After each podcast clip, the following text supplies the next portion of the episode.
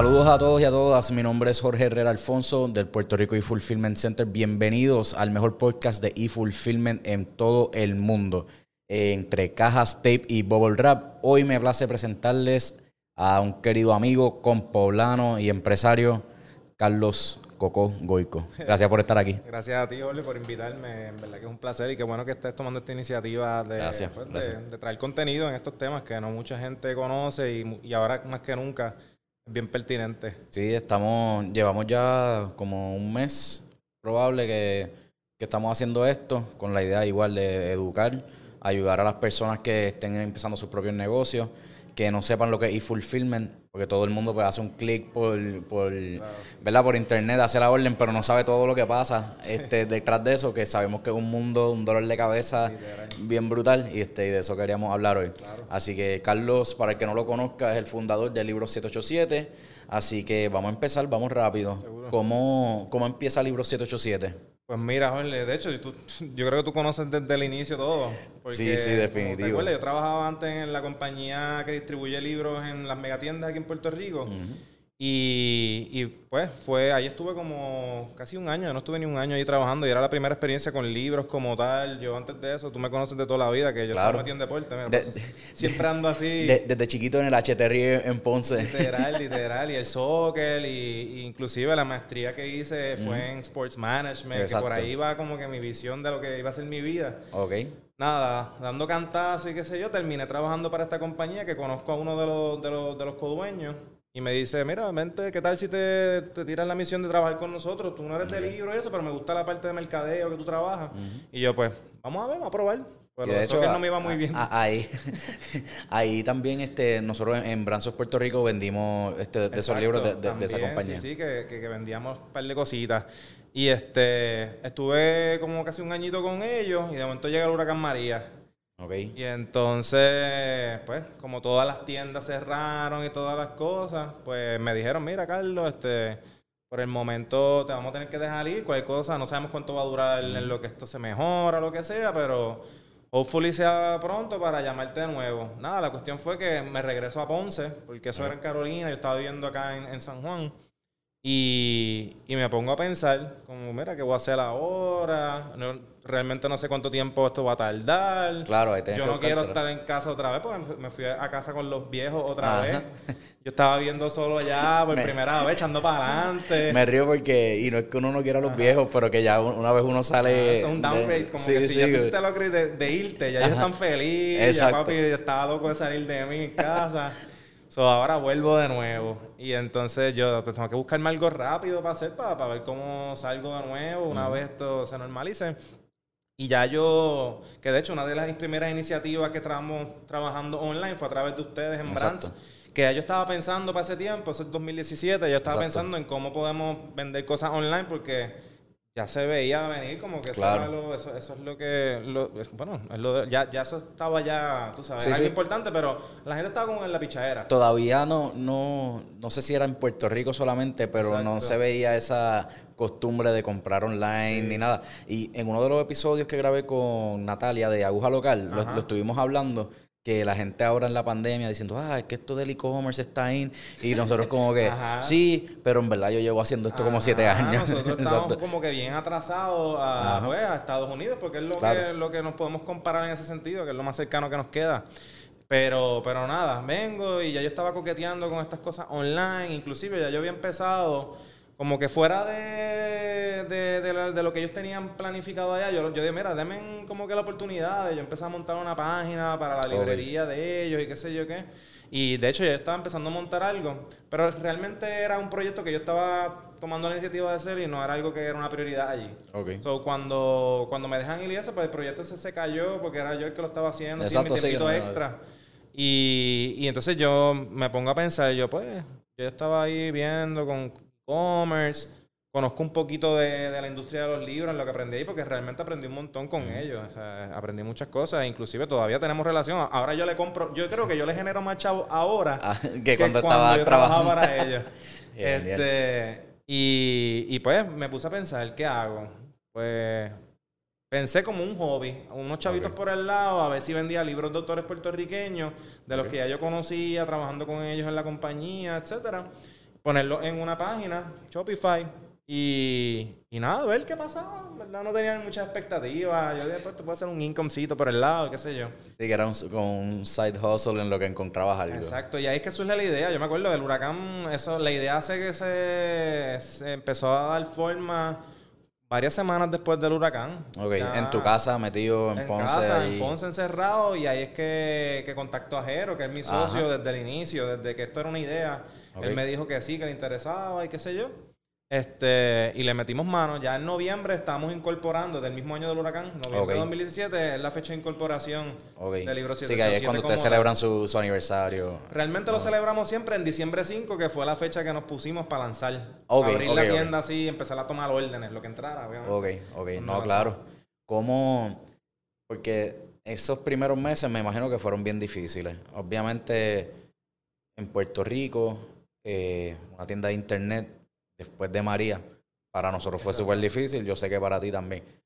¿Qué proceso ustedes hacían para poder cumplir con las órdenes? Pues mira, es bien interesante que, que digas lo de difícil porque yo puedo entender que para ustedes que a lo mejor ya tenían como un momentum creciendo, el huracán se lo aguantó, pero para nosotros era súper emocionante, mano. Claro, Porque claro. estamos empezando sin nada que perder Claro, en el sí. peor momento.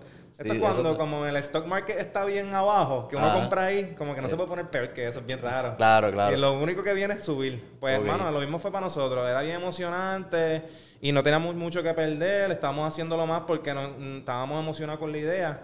Y, y, y, mano, así empezamos. Al principio lo que, lo que sí nos tomó un poquito de... Lo que se nos hizo más difícil era comunicarnos con para establecer relaciones comerciales con los, con los suplidores, con, con Sí, las porque- editoriales, porque no había internet, no había, no había Claro. conexión de celular, no había Y, nada. y por lo menos ya tú tenías conocimiento y, y relación con alguno de ellos. Exacto. Que hubiera sido peor que si no, Ah, si no, no, no, conocía no. a nadie y tener que Ni entrar se, me hubiese, ni se me hubiese ocurrido. Como Por te digo, yo venía del deporte, me hubiese inventado algo, hubiese estado dando clases de soccer Seguro, en el eh. parque, ahí en Fagot. Y- literal. En cuestión de, háblame de, de, de procesos. Exacto. Este, los procesos, y yo hago mucho énfasis en, en este podcast porque quiero que cada persona que lo vea o que esté empezando su negocio, ya sea su página o negocio, ¿verdad? Sin, sin offline, que, que sepa la, la importancia de esto.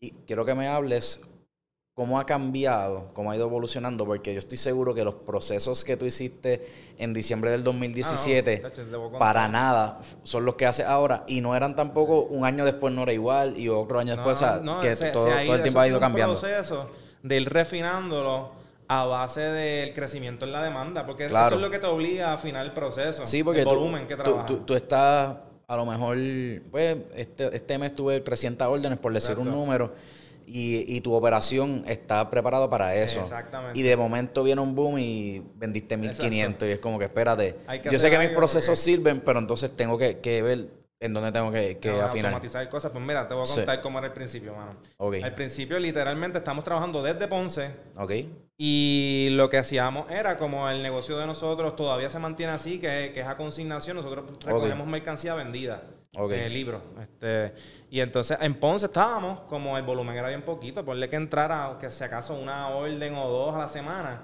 Nosotros literalmente íbamos martes y jueves a San Juan. Yo me acuerdo de eso. Me, acu- me acuerdo. a San Juan y nos intercambiamos. Un- el martes iba yo y el jueves iba Gerardo. Ok. Subíamos para San Juan, una hora y media de viaje para buscar un libro en el Instituto de Cultura, volver, empacarlo y al otro día entregarlo en el correo. Ese era el proceso. que quien escucha esto dice, diache, pero estaban perdiendo Chacho, dinero, eso ese es, viaje, ese tiempo. Pero al, al principio, ese startup life Ajá. así inicial, Claro. hay que hacer todas esas Sí, cosas, estamos mano. todavía en una etapa de validación de conceptos, Claro. cosas, uno, uno- a veces yo le digo como que cuando están empezando un proyecto no piensen al principio necesariamente en mucha automatización de cosas, porque eso lo hace más complicado, lo hace más caro, lo hace, o sea, Hay a- que ir a, a- veces hay que ir a la, a la base, Sí. que es ensuciarse las manos, sweat equity ahí, a, a- a hacer cosas que no son escalables.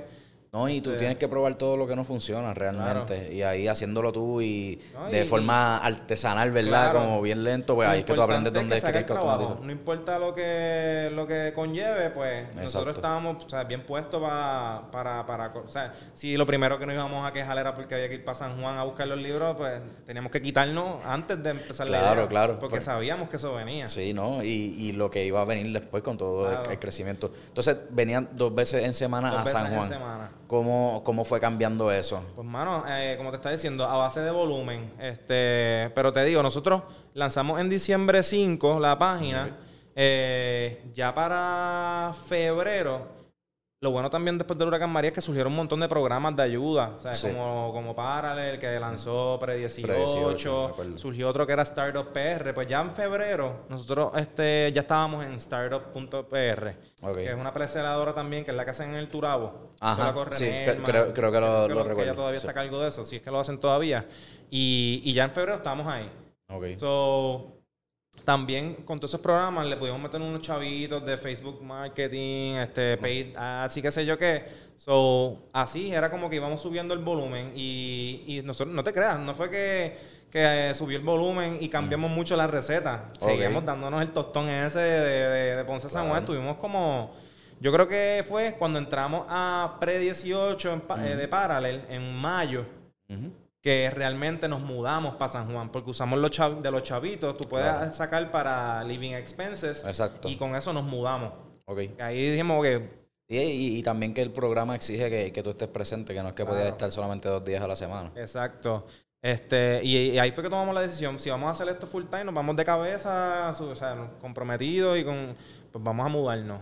Me acuerdo. Gerardo todavía no se había graduado de la UPI Wow. y él todavía no se podía mudar hasta que se graduara. Yo me mudé primero que él Y entonces yo entonces empezaba a buscar y a veces cuando yo estaba medio rollo con los programas de Parallel que había que asistir, tú sabes, pues él se daba el tostón ese de nuevo y viajaba y eso. Ganche. Pero la operación la corría literalmente él, La corría desde la, desde, desde Ponce, desde, desde la casa de él. desde, eh, sí, sí, desde la casa de él. so, entonces si cualquier cliente venía y hacía una orden, venía a San Juan. Sí, yo lo que le hacía a veces era el favor de recogerlo yo y entonces en vez de él tener que ir a varios puntos, yo lo tenía ya todo y él lo recogía en Parallel y se lo llevaba para Ponce. Ok, y en- Pero así estuvimos un par de tiempo, o sea, y no fue hasta que él se graduó de la Yupi que ya la novia de él vivía en San Juan porque estudiaba acá, que él se muda para San Juan y ahí Ok. es como que podemos aliviar un poco esa carga que era, qui- tú te sabes, estás quitando cuatro o cinco horas de literal. guiar Era, este, a era la bien semana. no eficiente, por ponerlo así.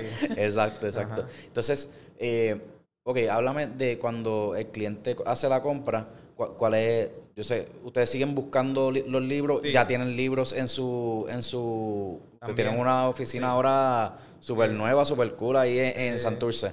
Tienen sus racks, tienen sus libros. Sí. Nosotros tenemos una combinación. Ok. Este, yo te diría que el, el 85-90% todavía sigue siendo a consignación de que se recoja. Ok, Para nuestra suerte, toda la industria literaria se concentra en el área de Santurce, Viejo San Juan sí, y Atorrey. les queda súper cerca. Que eso es algo que pues es bueno. Como si estuviese en Mayagüez, en Sí. Fajardo, Ahí va a ser más complicado. Pues esto no creo que no se podría, no se pudo haber hecho. O a lo Este, mejor se hubiera buscado otra forma y hubieras tenido que gastar más dinero sí, en, en había- hacerlo. exacto. Definitivo. Para nuestra suerte, pues todo esa, la industria literaria se concentra en esa área de, de San Juan. Ok. Y entonces buscamos, obviamente, cuando estamos en Parallel, un punto estratégico que está básicamente en el medio. Por eso siempre, luego de Parallel, nos hemos quedado en el área. Sí, en, en la misma área. Nosotros hemos pa- estuvimos en Parallel, después nos mudamos para VIG, que es el frente. Exacto, y después recuerdo. nos mudamos para Coco House. Después nos mudamos para Santurce. Y, y de Coco House, este, obviamente, y nosotros estuvimos también en Coworking Space, pero hacer fulfillment desde Coworking No, es bien chiquito, difícil. Y también que están molestando a todos los demás que está allí. Yo me acuerdo Sí. en Parallel, nosotros haciendo fulfillment, cogiendo casi toda la mesa de cu- cuando tú entras a mano derecha, toda esa mesa. Navidades ah, en. Navidades teníamos muchas cosas eh, en el piso, Sí, un revolú. sí, y, y- y me acuerdo que, que Wanda no, no, no nos regañaba, pero nos decía como que, mira, este- este, tienen demasiadas cosas. Pero súper agradecidos también con Parallel, que nos salvaron la vida en ese momento, mano. O sea, súper brutal. Siempre a fuego, mano. Pero si me estás preguntando al cliente. Eh, eh, como que entrar en, los procesos, Claro. este, cómo ustedes hacen fulfillment, qué cosas le podemos decir a las personas que vayan a escuchar que son bien importantes tener en mente a la hora de hacer Claro, fulfillment? Pues mira, nosotros lo que sí es como, es como por parte, básicamente desde que, desde que entra la orden, inclusive, hay veces que nosotros lo, lo llevamos hasta el punto desde que todo empieza en el customer service, cuando preguntan cosas, porque eso también es parte de, de- de- de toda la logística.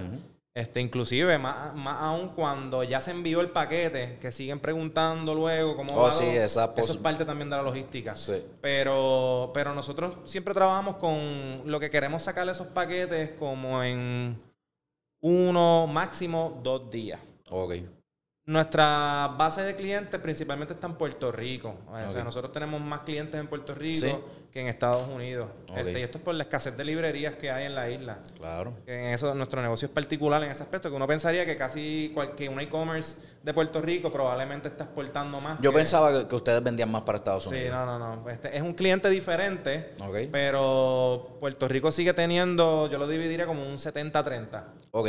Puerto Rico sigue siendo. So, yo puedo manejar un delay de uno o dos días porque el shipping de aquí llega en. Se tarda dos días en llegar. So, Y, y lo, lo bueno, tips para la gente, que el shipping aquí en- realmente el next day, si se atrasa mucho, es, No, es y- second day, y que te sale barato. y otra cosa, para nuestra suerte, los libros pasan por un correo postal de, de- de USPS que es especial, que se llama Media Mail. Háblame de Media Mail, Que el yo lo conocí por ti Sí, hace unos el años. Media Mail es un servicio que ofrece el correo que es para enviar específicamente libros, eh, CDs, DVD y yo creo que esos son los tres media como tal. Son, son, básicamente esos media. Y, y los libros hay dentro de eso. Y eso es un, eso es un servicio que, bueno, vale... Yo envío, bien- yo envío un libro aquí como por dos pesos. Ok. Este, Cualquier eh, pes, si pesa mucho. no, No, cambia por importa, peso, por pero, peso. mano, yo puedo enviar una caja de 4 libras por, por bien poco, mano. O sea, por menos de 20 pesos. Brutal, que, es mucho más económico. Son cosas que no, no había pensado yo antes. al principio, a lo mejor tú lo enviabas en Priority existía, Mail. exacto. A lo mejor no sabías que existía ni el First Class. De yo hecho- me acuerdo, yo no sabía lo que era un First Class. Ajá. Yo, nosotros enviábamos bien al principio. Podíamos, se podía vender un pique y lo, menti- lo metíamos en una caja de Priority Mail de las grandes, rectangulares, Sí, sí. con un solo pique y lo envía, caminaba hasta el correo y lo, y lo enviaba. Literal, So, literal. esas cositas que a veces parecen bobos, ¿verdad? Pero son. Todo el mundo de- debe saber que hay- no es meterlo en una caja Ay, a, y, mí, y a y- mí me regañaban cada rato en el correo porque yo tiraba labels que eran de First Class Mail, Ajá. que son para sobre. Y yo Y- se lo ponía a los paquetes. Y- pero eh, no más ni- importante, eh, no solamente no solamente sobre, que pueden ser por caja, pero que sean menos de una libra. También. Si es menos de una libra, eso se va first class. Y que no puede estar brandeado con, con la caja del Exacto, correo. Tiene que estar este, las cajas Sí, las que son, tapadas este, o- genéricas. o, o la brown o eso. Exacto. Qué cool. Pero sí, básicamente eso, este nosotros no entra la orden, tenemos, trabajamos con ese delay porque en nuestra mente está que un paquete, llevando llevar por lo que se tarda llegar desde Amazon a Puerto Rico, ponle que sean siete días laborables. Eso es lo que yo esperaría sin desesperarme. Claro, Este, so, nosotros trabajamos con ese mismo range y si podemos superarlo, mejor. claro. Este, so, nosotros hacemos eso, trabajamos siempre para sacar ese paquete en uno o dos días para que llegue maybe en cuatro días a- al destino. Ok. Y entonces así pues es mucho más fácil. Nosotros tenemos los schedule pickups De- con el correo también, que tú vas a la página de USPS Y coordinas con... ay, es verdad que no son muy reliable dependiendo del área donde estés, pero estableces una relación más personal con el cartero de tu área y eso. y brega. 100%, Y brega, 100%, eso mismo te iba a decir. Este, A mí me llaman por teléfono. A mí también me Ah. llaman, este, ya sea FedEx, este. UPS, el correo.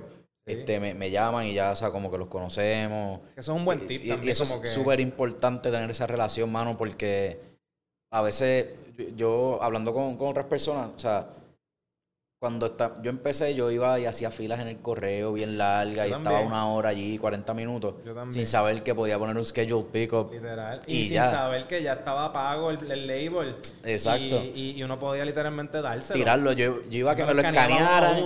uno Exacto, uno a uno y que me dieran el recibo y todo eso. Y nada de eso es necesario. No, no, no. Demasiada pérdida de tiempo, mano. Exacto. Eh, entonces, cuando ustedes empezaron a hacer todo esto de fulfillment, ¿cómo- Ustedes ya desde el principio tenían su maquinita de labels, tenían todo ready. Nosotros empezamos. Porque nosotros con- lo hacíamos al principio, principio con papel de maquinilla y lo Y cortábamos y lo pegábamos con tape. Sí, sí, no. Nosotros, fíjate, nunca llegamos. Creo que hemos llegado a ese nivel por no planificar bien los supplies. Y te se quedaste sin rollo, Y me quedé sin un rollo o algo. Y, y te- hemos tenido que hacerlo. Eso es lo peor del mundo. Sí, definitivo. Este, imagínate unas navidades así. No, no este- quisiera, los chachos.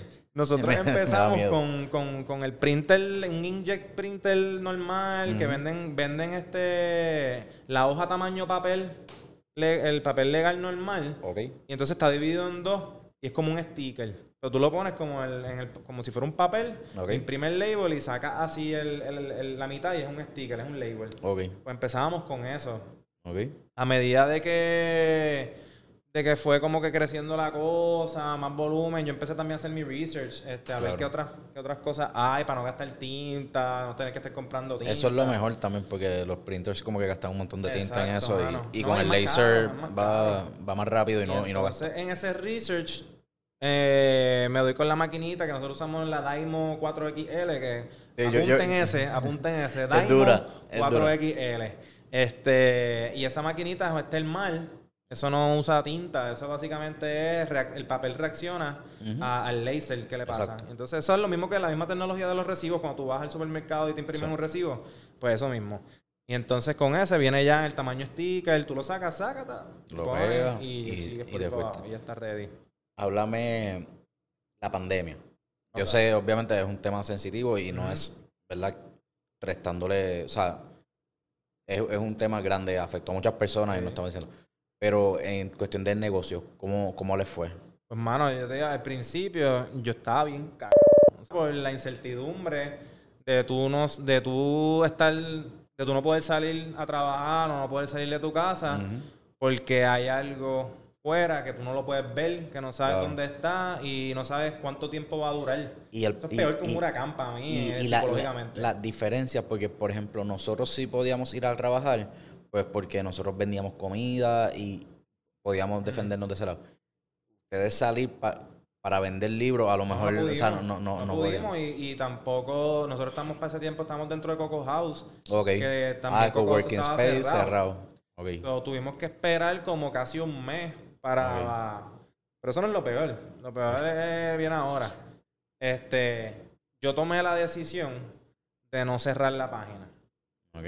Este, yo dije, bueno, pues mi lógica fue, Que sigan entrando las órdenes y resolver. la gente no va a estar gastando tanto en libros porque me imagino yo que la gente, los chavitos los querrán como que usar para cosas más importantes. Hay mucha gente que a lo mejor no va a estar trabajando, perdieron el trabajo por la misma pandemia, solo los chavos lo van a usar más wisely, no, en, no en cosas así, whatever. Esa, es- esa era mi hipótesis.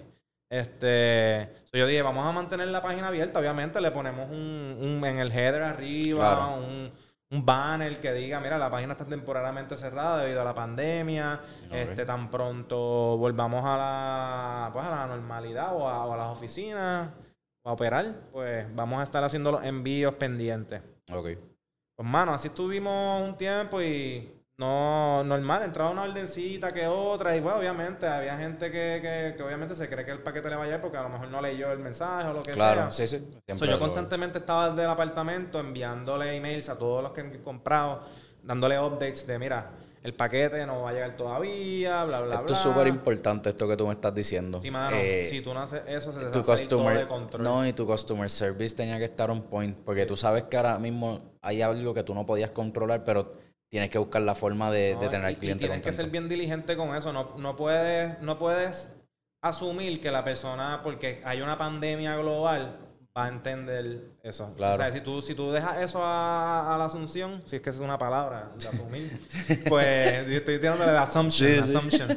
Este, básicamente lo que está es creando, mano, una bomba de tiempo que, que los clientes te van a caer arriba. Entonces tú tienes Sí. que anticiparte a eso y enviarle la información. Siempre anticiparte con información al cliente es mucho mejor. Porque ya cuando el cliente se molesta, es bien difícil tú quitarle eso. No, y, y- y Ese ya mal está sabor. molesto, ya, ya tiene esa mala experiencia. No, es que el Se- ser, se el lo ser dice- humano se se, lo dice- y hasta por orgullo va a seguir molesto. No, y se lo dice a su amigo y el amigo al amigo y después van a estar hablando mal sobre. Siempre hay que tener Y ese uno paso. diría, no, adelante". pero mano, si estamos en una pandemia, tienen que entender, pues mano, Sí, hay gente que no, no, entiende. no, no, exacto. Estoy de acuerdo eso, contigo. Hay gente que existe, que son así. Pues mano, pero hay que bregar con ellos, son mejor Claro. anticiparse. Y por eso te dije ahorita que el customer service es parte fundamental de la logística, porque Exacto. si tú tienes, por ejemplo, nosotros empezamos a entrar orden y qué sé yo, me mantenía así constantemente comunicándome. Entonces lo otro era que cada rato, eh, como que orden ejecutiva tras orden ejecutiva, uno pensaba que se iba a acabar, pero de momento lo extendían. más. Exacto, exacto. Y era como que, diablo, mano, hay que decirle otra vez a los clientes que van a tener que esperar. dos semanas, dos semanas más. Y dos semanas más. Y dos Y semanas más. La gente se está empezando a molestar. Ok. Y de momento, yo no sé, de un momento a otro, que ya la pandemia estaba ya un poquito más, ya esto es como para casi mayo. Yo creo que era. marzo. Yo creo que era más que estábamos nosotros acostumbrados a, a vivir Literal. así en esos primeros dos meses a que la pandemia empezó Bueno, la a... cuestión fue que de, de un momento para otro empezaron a subir las órdenes, papi, de que hockey stick. Ok, wow, qué bueno. Porque me imagino yo que ya la gente se estaban aburriendo en las casas y estaban buscando alternativas. Ya habían visto todas las series que iban a ver, ¿Verdad, estaban... mano? estaban buscando así alternativas y yo creo que el libro fue una de las cosas que la gente, pues, yo leí un montón de libros cuando vino el huracán María.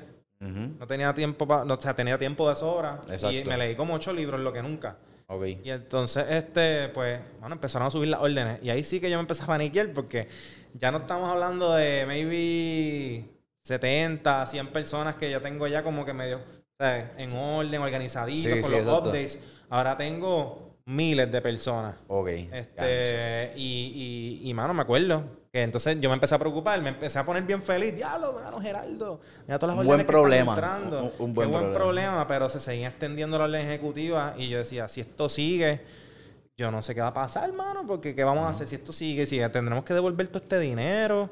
Este, Muchacho. era un problema que se- era una cosa que se estaba convirtiendo ya en una preocupación. Claro. Hasta que por fin eh, sale una carta, un- una carta circular este, que dejaba a compañías online trabajar. Porque como no manejábamos tráfico de personas ni nada, podíamos.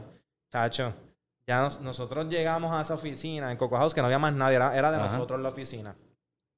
Y estuvimos como un mes eh, fulfilling sa- esas sa- órdenes. sacando de- órdenes que tenían atrasadas de hace dos que meses. entraron desde marzo a mayo. Ok.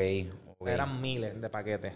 ¿Y cómo hacían? ¿Estaban desde 8 de la mañana? exacto, porque había una hora también. Es- exacto, que estaba el toque de Llegamos queda. lo más temprano posible Y nos íbamos a las mismas seis, que era que sonaba la alarma Wanda. Ok. Y loco, pero ahí sacábamos todos los paquetes. Yo, yo, yo estaba en pa- yo, menos mal que yo tenía otro Daimo de esos. Eso Por mismo. si te- se dañaba el de Gerardo en algún momento. Tú, tú tener el, Tener una que- que- respuesta. quería ver cómo, cómo hacían ese proceso.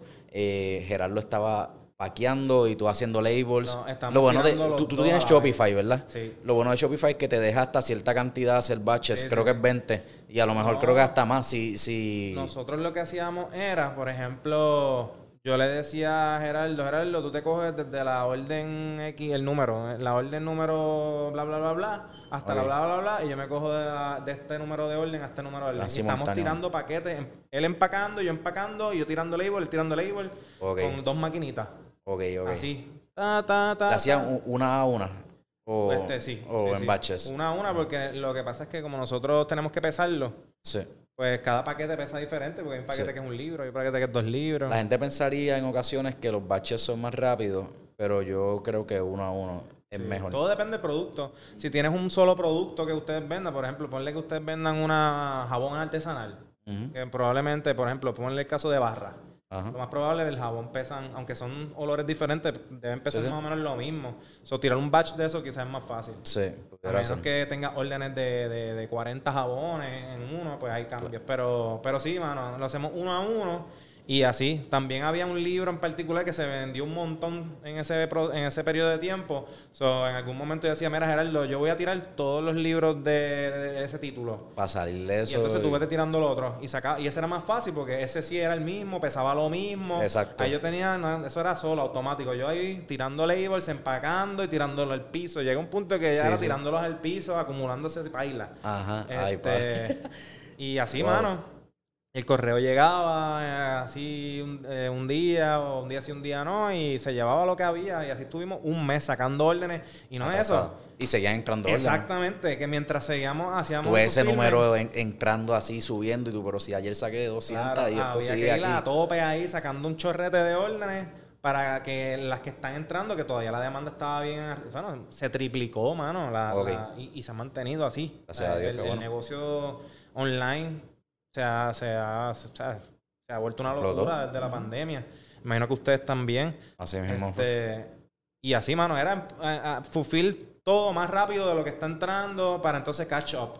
En ese momento que estaban haciendo fulfillment, ustedes, obviamente con la prisa de la vida, ¿hubo en algún momento que ustedes dijeron como que en sus procesos de que yo hago esto así, yo haría esto diferente, eh, porque lo estoy haciendo así, me estoy tardando más, si lo hago de esta forma lo hago más rápido, pudieron hacer cambios para ir más rápido todavía? Pues, mano, en términos del fulfillment, del, del proceso de empacar y qué sé yo, obviamente sí, teníamos que estructurar mejor como que dónde íbamos a acomodar todo el, el inventario, porque era un montón de inventario, mano. So, Me imagino que organizar Coco House el estaba- En las mesas, ponerlos como que los títulos juntos del mismo título para poder cogerlos más rápido. Pues ese tipo de cosas, así optimizar ese proceso.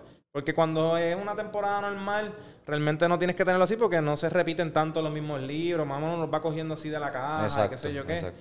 Pero ahí, como se repetían muchas cosas y esto, para tampoco hacer errores en las órdenes, organizarlo todo bien, tener un layout bien chévere del Y, inventario. y- y ahora tienen, tienen eso y lo tienen en racks y Sí, tienen todo. lo que pasa es que ya no tenemos ese es- eh, Claro, acumulado. claro. Es más fácil de Pe- sacarlo. pero en algún momento va a volver a pasar. Navidades, Ah, sí, sí, todo eso. So, ustedes me imagino cogen, que- igual que nosotros, esta, esta temporada, que sí tiene sus ventas, pero no es el rush de Navidad, para ir practicando, mejorando procesos. Eso mismo que tú me acabas de decir, y, y málame que te No te interrumpa, que tú estabas este, viendo, como que los libros estaban all over the place. Sí. Y que tú te diste cuenta como que, ok, si yo pongo los, los libros de tal autor todos juntos, los libros de este aquí juntos, todos juntos, uno encima del otro, lo que sea, Exacto. y que estén en un lugar donde tú puedas coger y Claro. poner versus Sí, estar, que estén todos en una Ah, caja y estés buscando y dónde está el libro. Y te lo digo porque nos ha pasado y nos pasa todavía Sí, de sí. vez en cuando. No, y que el cuerpo también, mano, se desgasta. Si tú tienes las cosas a nivel del piso, al tener que bajar, Doblándote y todo eso. Después Sí. de hacer eso un par de horas, te empieza a pasar factura. Te duele. So- y cuando empiezas a cumplir los 30 so años, de ver un poquito más. Son cosas como tener las cosas a un nivel, tú sabes, que... Y, y mira, te soy honesto, yo te puedo decir todas estas cosas que porque sé, están en mi mente de que son cosas a mejorar, pero durante ese momento eso era madness, loco, eso... No, y, y te entiendo eso- completamente. Y yo también te lo digo, lo digo porque nosotros desde el principio de pandemia acá sí hemos mejorado procesos, layouts, hemos hecho un montón de cosas, pero en aquel momento también era, Sí, sí, Era era madness. Sí. Hay que sacar órdenes como sea y no tenemos unos procesos a lo mejor como que tan optimizados, pero hay que sacar todo. No, y no, y, y quejarse o desesperarse no es una opción. no, no, exacto, Eso es, exacto. hay que sacarlo. Había Y que- por que más ir. overwhelming que parezca todo, Sí. tienes que, pues, mano, aguantar el empuje. Te Eh. metiste en esto, tienes que aguantar ahora. Y te pregunto, ¿tienen, ¿tienen más empleados ahora? Sí, este, más. y tienen alguien que se encarga de, de su tenemos, sí, fulfillment. tenemos alguien ahora que ayuda a Geraldo a buscar las órdenes, lo, lo que se vendió, la mercancía vendida en los, en los puntos, Ok, en, qué en bueno. en los suplidores. Y para facilitarle a a Geraldo esa parte, porque ya la carga física es mucha, ¿no? Tener que Geraldo salir a buscar todo en diferentes puntos de recogido, llevarlo y entonces ponerse a empacar y eso. Pues yo lo que vamos a contratar a alguien que se encargue de buscarlo y te los trae a Ok. ti. Y tú solamente te encargas de, de empacar y pasar las órdenes y qué sé yo qué. ¿Y no, no has considerado tener ya todos esos libros? O sea, que me imagino que tienen un montón de SKUs también. Sí, no, no, no. No, no es viable todavía para mi negocio. A mí me encantaría que en un momento dado nosotros creciéramos lo suficiente, porque eso era algo que, que te iba a decir. Lo que sí, este, fue como una, una alerta que me dio durante la pandemia, fue que, ok, yo puedo trabajar, pero en mis suplidores. Exacto. Sí, o sea, yo puedo, yo puedo trabajar, Nos pasó con, con el huracán, no- nos pasó. pero ¿y si el, el editorial no puede abrir?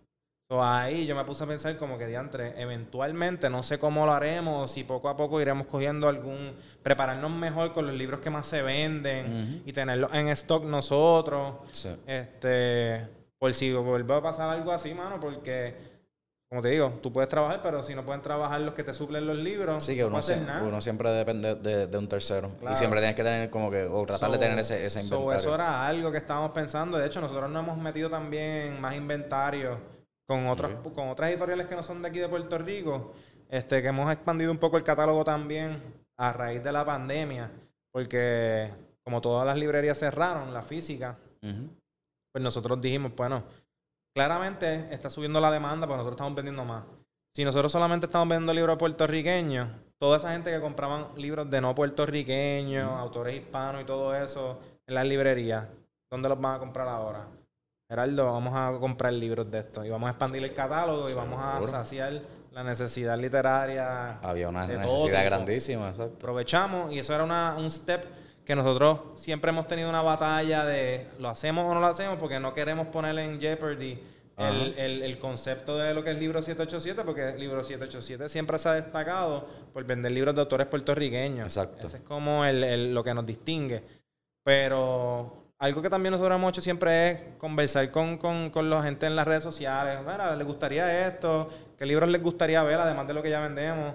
So, si nosotros vemos que la gente está bien negativa con estas, con estas decisiones, pues nosotros lo tomamos en consideración y a lo mejor no hacemos algo Yo- o vamos poco a poco. Yo, yo creo que, que has dicho unas cosas bien importantes ahí porque muchas veces nosotros queremos vender cosas que nosotros compraríamos. Claro. Es bien importante tener esa relación con, con la, con tu mercado y, y escucharlo, mano. Si están todos contentos porque tienen más variedad. Y segundo, viste una oportunidad y como que no tuviste miedo tampoco en, en tomarla. Que te iba a traer a lo mejor unas consecuencias, pero nada, ibas a bregar con eso, ¿me Sí, entiendes? ¿no? Y la verdad fue que finalmente no era nada lo que yo imaginaba. Yo tenía una película en la mente de que la gente se iba a molestar. Ok. Nada que ver, hermano. La gente comp- sigue comprando sus libros puertorriqueños y también compran los libros de autores hispanos. Y en una orden puede haber eh, un libro de Mayra Santos Febre junto con un libro de Gabriel García Márquez. Y el cliente está contento porque lo tiene todo en un mismo, en una, no tiene que hacer una compra aquí Tien- y otra tiene, compra un, tiene, tiene un one-stop shop ahí, Claro, mano. claro. Súper brutal. So, ese, eso ha sido en términos de, de las decisiones que hemos tomado, pero volviendo al tema de- del fulfillment, este, mano, también todos los supplies, tenerlos bien al día. En un momento dado nosotros nos quedamos sin sobre durante la pandemia. Me ha pasado. Y- Nos hemos quedado sin rollo. Tuvimos que pagar el precio de comprarlos a un precio bien alto este, para fatal. resolver. Me, me ha pasado, nos pasó ya hace un tiempo, ¿verdad? Porque después de eso, o sea, no se me va a volver jamás a acabar un, No, no, a mí tampoco. Yo pedí un- un rollo. Se- me pasó con los rollos de, de los labels, o sea, de label para imprimir Ajá. este para los paquetes. Y tuve que, tuve que ir a Office Max y comprar rollo. Chavaste. Hacho, horrible, brother. Este, como una peseta cada papel. después, tu- después lo que hice fue que compré como más de 500 rollos y los tengo ahí en el almacén. Tenemos un sistema de Kanban, que es que tú pones una hojita cuando hay que hacer un reorder point, para, o sea, para, hacer el, para no quedarme sin, sin los, Claro. los labels. Y cuando encuentre esa hojita, ahí hago una segunda orden. Sí, sí. Pero sí, eso, eso es bien importante. Este, Además, si sabes que son cosas que las vas a usar, Sí, sí. de más. O sea, no, no- Definitivo. a veces uno dice, no, porque los chavitos, mira, en verdad, a veces que hay que invertir. Sí, definitivamente. que- A toda persona que, que tiene e-commerce, yo le digo como que lo primero es un printer de labels. Si no tienen un printer de label, se- se- Sí, o sea, el trabajo va a ser bien No, de lo complicado. más básico, mira, tener lo- lo- el, el kit es este, el printer de label thermal, que es el Dymo XL, lo, vuelvo- lo repito. Ten este, tienen los sobres, los bubble mailers, depende de lo que Sí. vendan, porque a lo mejor es con caja. También chequear donde tú puedes conseguir caja en bulk, este, más barato, lo que sea. Tener tu tijera, importante. Definitivo. Este, tener el este, tape, el, tape es bien bubble importante. wrap, este, el tape, importantísimo. Y a veces Sí. uno diría, el tape, ah, no es una bobería. Mano, a veces es bien difícil conseguir tape. Definitivo. Este, so, tener acuerdo. todas esas cosas ya es, mano, fundamental. Sí, sí, estoy de acuerdo. Eh, háblame un poco de. Sé, sé que ha, ha hecho un resumen bastante bueno. ¿Cómo estaba Libro 787 en el 2017? ¿Cómo está en el 2021? ¿Y qué planes futuros tienen? Pues mira, este, obviamente el 2017 fue el inicio, este, que era la, era la parte emocionante, así, ah, vamos a esto, vamos a hacer lo otro, y qué sé yo qué. Hemos aprendido muchas cosas, ya se han automatizado muchas cosas, han entrado gente nueva a la compañía. ¿Qué cosas se han automatizado? Pues mira, nosotros, nosotros hemos automatizado la, comunicación con los distribuidores, hermano. Eh, nosotros tenemos una particularidad con nuestro negocio que nosotros somos más tecnológicos dentro de todo, pero trabajamos en una industria que no es tecnológica. Esto es, mano, cuadrar esas cuentas pendientes y todo, un proceso. hemos tenido que automatizar, bueno, a mí cada factura que a mí me entregan de algo que me entrega un suplidor, ahora yo la entro en un sistema y yo tengo literalmente un Excel, Google Sheet, donde tengo todas las facturas de, de cada suplidor por individual para yo saber cuánto se le debe a esa persona el centavo. Este, porque hay veces que cometen errores, porque hay cosas que hacen manuales algunos y otros, y yo, cada centavo, cuando en volumen cuenta. Claro. Este, automatizar eso, finanzas, este, automatizar pedidos, como tú dices. A veces las reórdenes de supplies, yo las tengo también. Cada ciertos meses se vuelve y se, se pide solo. Como si fuera un subscription base. Sí, sí. Este pero, pero sí, mano. O sea, prepararse bien, aunque eso no es tanto automatizar, pero prepararse para lo peor, tener de más.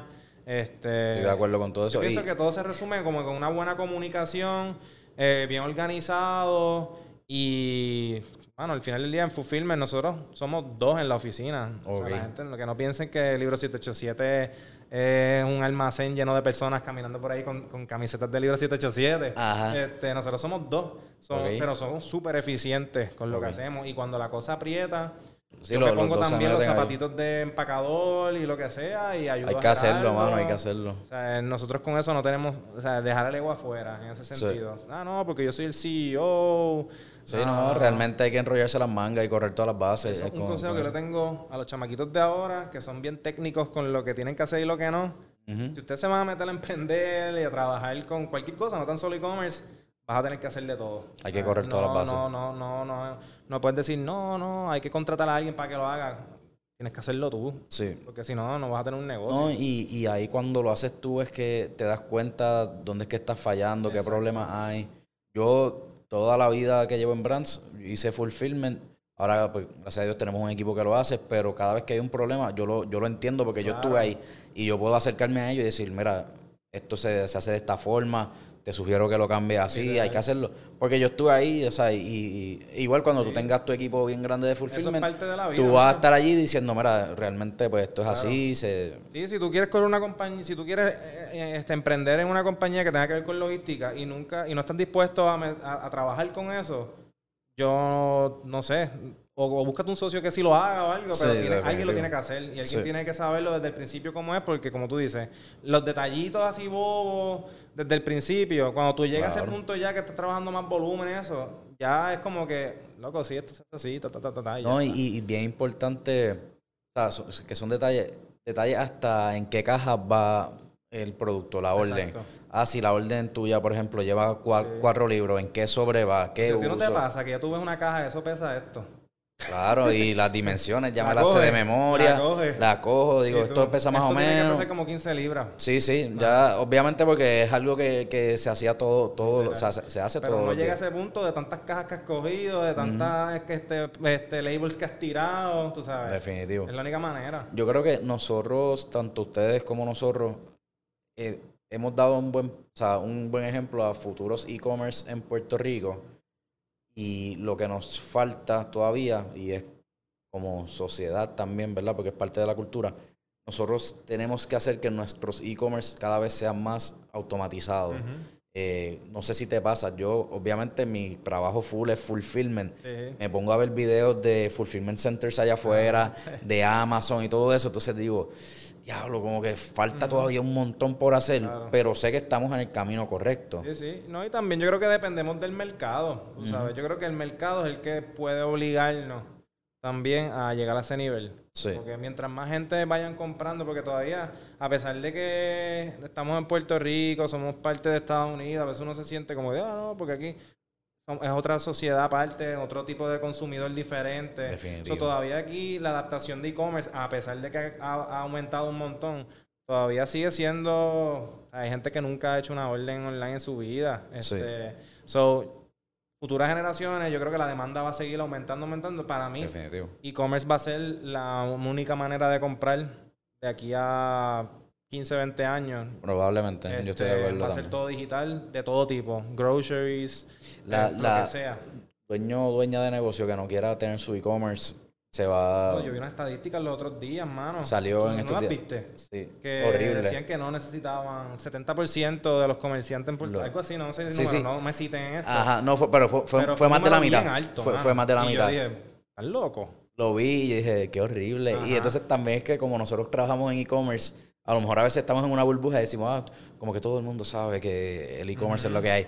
Y cuando vi esos números dije, wow. No, ¿no te pasa que todavía, qué sé yo, vas a una fiesta de familiares y, y, y uno, y cuando tú hablas de tu trabajo, ¿cómo va? ¿Cómo va la...? A mí me dicen, ¿cómo van los libritos y qué sé yo qué? Como si eso, como... Ah, porque como es online y qué sé yo qué, parece como la gente se cree como un hobby. Al, principio, principio, y no, no es ni hablando como que si mi familia no me apoyara, porque sí me ah, apoyara. pero era algo como que, mira, y, la página, cómo va, y, todo. Y no era ni siquiera el trabajo, ¿me entenderá? Como que, pues, la, la página. el librito, y yo, pues, todo va bien. Ah, no, y, y tienes un trabajo. Como que, loco, ese es mi trabajo. Yo vivo de eso. creen que, que, que, estar en un startup es, bien fácil. No, y te lo digo, como te digo, no es, no es con malas intenciones, la familia también me apoya. Pero es esa concepción de lo que es, de lo que, de, de cómo este consumir productos o servicios ha cambiado. Claro. Y la gente, pues, todavía estamos en ese punto de inflexión de que la gente se está adaptando a esto. también es que, y les tiene que pasar mucho a ustedes, porque la, mayoría de, los de sus clientes me dijeron que eran aquí en Puerto Rico. Sí. Puertorriqueño es un país, con todo el respeto, ¿verdad? De, de gente mayor a nosotros, clientes más también. A nosotros, a nosotros nos llaman, mira, yo quiero hacer una orden, pero yo no sé usar el internet. Así. Y ahí yo voy con el teléfono y le voy haciendo la orden a la persona. Otro so, importante. eso es bien importante. Que, que tú tienes que estar dispuesto a recibir esas llamadas, a hacer las órdenes. Sí, no te puedes, por eso digo, no te puedes poner muy técnico. O sea, si tú te pones muy, si te pones muy millennial, ¿sabes? y te le dices, no señor, tienes que hacerlo online porque nosotros somos un e-commerce, tienes que aprender. Tú sabes, básicamente le estás diciendo que, que si no sabe hacerlo... Se Ajá, que, que, no puede comprar porque... No, yo cojo así, ¿qué quieres? Y yo hago la orden yo mismo manual y le cojo la dirección y le hay que hacer cosas que no son escalables de vez en cuando. No, yo estoy de acuerdo con eso. Este, y, y, cuando tú haces esas cosas de, de, de, manera disciplinada, como que lo haces como parte de tu cultura, de tu negocio, te vas a dar cuenta después que la gente va a estar diciendo, mano, Brazos Puerto Rico tiene un servicio al cliente bien brutal, Libro 787 siempre resuelve. Y, y lo bueno es que... Te das cuenta. La gente que compra online, por lo general, están acostumbrados a escribir un email y recibir un mensaje automatizado. Exacto. Nosotros siempre los contestamos, filmamos, ah, mira, este qué sé yo, Jorge, esto, X, Y, Z, y creamos esa, esa, esa relación que es bien importante este, nosotros tenemos una línea telefónica. nosotros tenemos un celular y allí nos llaman y nosotros con el celular. Este, mira, entonces, nada, para ir terminando más o menos, eh, vamos a irnos con dos últimas preguntas tips esenciales, aunque lo hayamos dicho, pero para que queden en lista. Yo voy a ir diciendo y tú dices, materiales, importantísimo. ¿Cuál otro? Materiales de, de, de fulfillment. Ajá. Pues, mano, lo que dije ahorita, el, el, el printer termal Daimo, marca Daimo, XL es el modelo, porque los sobres son de 4, x 6. Este, los sobres no, los labels como tal. Eh, adicional a eso, pues comprar los rollos, obviamente. Te recomiendo que los compres en paquetes bulk, no compres poquitos. Depende del volumen que estés manejando. Eh, que tengas tu tijera, eh, que tengas tu tape, que tengas bolígrafo, que tengas también papel, tengas un printer aparte para invoicing y cosas así. Este, sobre los bubble mailers, este tengas cajas también, eh, bubble wrap también, porque a veces dentro, a pesar de todo, tienes que... Este, si tienes productos de cristal tienes que proteger mejor todavía dentro de la caja. Este, no esperes a que sea muy tarde para meterle periódico porque te va a manchar todo. Definitivo, este, Eso es un tip también. Eh, importante lo que dije, un tip también, considerar el customer service como parte de la logística. Es bien importante. O sea, no, nunca pienses que es mucho trabajo hablar con un cliente. Eh, hazlo. Eh, y yo diría que eso, mano, tener siempre también, qué sé yo, de las de- venden estos cajones que son para meter ropa o Ah. cosas viejas de la casa, para, de los storage, este, que esos como, son como plásticos, unas cajas plásticas grandes. Ten de eso también para que metas ahí los paquetes y después cuando venga el correo. Y todo lo que sea para hacerte la vida más fácil. Sí, establece una buena relación con el cartero, eso es bien importante, con el correo. Eh, Yo diría, eso, tener un eh, carrito, un carrito de... El hand truck El hand es truck. el empleado del mes. También. Este, yo diría, pues, materiales, eh, eso que, que dices del hand truck, y tener todos los, ya seas, si tienes inventario, tener todo marcado, eh, Ah, sí. organizado por autor, por tamaño, por sabor, por categoría. Eso es bien importante. Entonces, ahora sí, te hago una última pregunta. ¿Qué tú quieres hacer cuando seas grande? Yo, cuando sea grande, yo quiero. Hmm, Yo creo que no tiene que ver ni con libros. De veras. Sí. A mí me gustaría. Yo creo que va por la línea de deporte. Quiero volver a, a lo que siempre quise hacer Ok. en un futuro. Me gustaría hacer. Yo creo que. Esto es bien, esto no es como una idea loca. Esto, yo quisiera también ofrecer consultoría. Yo quiero ser consultor en temas de de e-commerce, de mercado digital, etcétera. En un futuro, ponle que ya cuando venda libro 787 y me Ajá. haga millonario, El éxito, el Pues, éxito. me, me- me gustaría ayudar a otras personas. O sea, Ok. me gustaría ayudar también, este, ser mentor, dar consultoría. Eh, me gustaría invertir en el deporte Ok. de, de Puerto Rico, que creo que hace falta. Eh, en, en cualquier deporte, honestamente. Yo soy, mi, mi deporte favorito es soccer. Pero, mano, yo pienso que, que Puerto Rico está como que se puede mejorar mucho Hay, socialmente. mucho, hay mucho espacio para y, y yo pienso que, que, que hacer las cosas bien en diferentes campos y hacerlo de una manera más organizada, el deporte. Inclusive he visto que ah, por lo menos los equipos ahora Bad Bunny se metió. Esas cositas así me Sí, sí. pompean. Yo veo esas cosas y digo, ok. Es bueno para el colectivo. Mano, y, y no sé, en un futuro me gustaría invertir en el deporte, invertir, qué sé yo, en, en compañías que tengan que ver con deporte, que haya una industria empresarial dentro del deporte, que no sea tan solamente una cosa recreativa de jugar y jugar en equipos y ya. Que haya una industria alrededor del deporte estaría acá, estaría brutal. Mano, super cool. Yo creo que lo vas a lograr todo eso porque desde que te conozco, todo lo que tú has querido hacer, creo, y me imagino que hay un montón de cosas que no has podido hacer, Sí, pero, literal. pero sé que, que hay un montón que, que sí que has querido hacer y, y las has logrado. Este, de verdad te agradezco un montón tu tiempo, brother. Este, te respeto un montón y te, y te admiro mucho. Siempre estoy pendiente. ¿Y dónde podemos conseguir libros? O sea, la- Sí, las páginas y todo eso de, No, de Libro eh, 787. Libro 787, este, en la página web, libro787.com, en las redes sociales, Libro 787, en Facebook, Instagram, Twitter, en todas esas redes sociales. Este, a mí, pues me pueden considerar en LinkedIn, Carlos Goico. Este, me borré de Instagram, ya no puedo con la presión. mucho, mucho, pierdo mucho tiempo. Mucho ahí. ruido, hay mucho Sí, Si ruido tú ahí. quieres automatizar cosas, Instagram es lo, el antiguo, no es eso. Definitivo. definitivo. Procrastinando demasiado, la borré. Pero me pueden conseguir en LinkedIn y en Facebook también, Carlos Goico, cualquier cosa. Súper, pues agradecido. A nosotros nos pueden conseguir en info arroba ifulfillmentcenterpr.com. Este ha sido el episodio número 6. Excelente conversación. Así que nada, un millón de gracias y espero que hayan aprendido un poquito.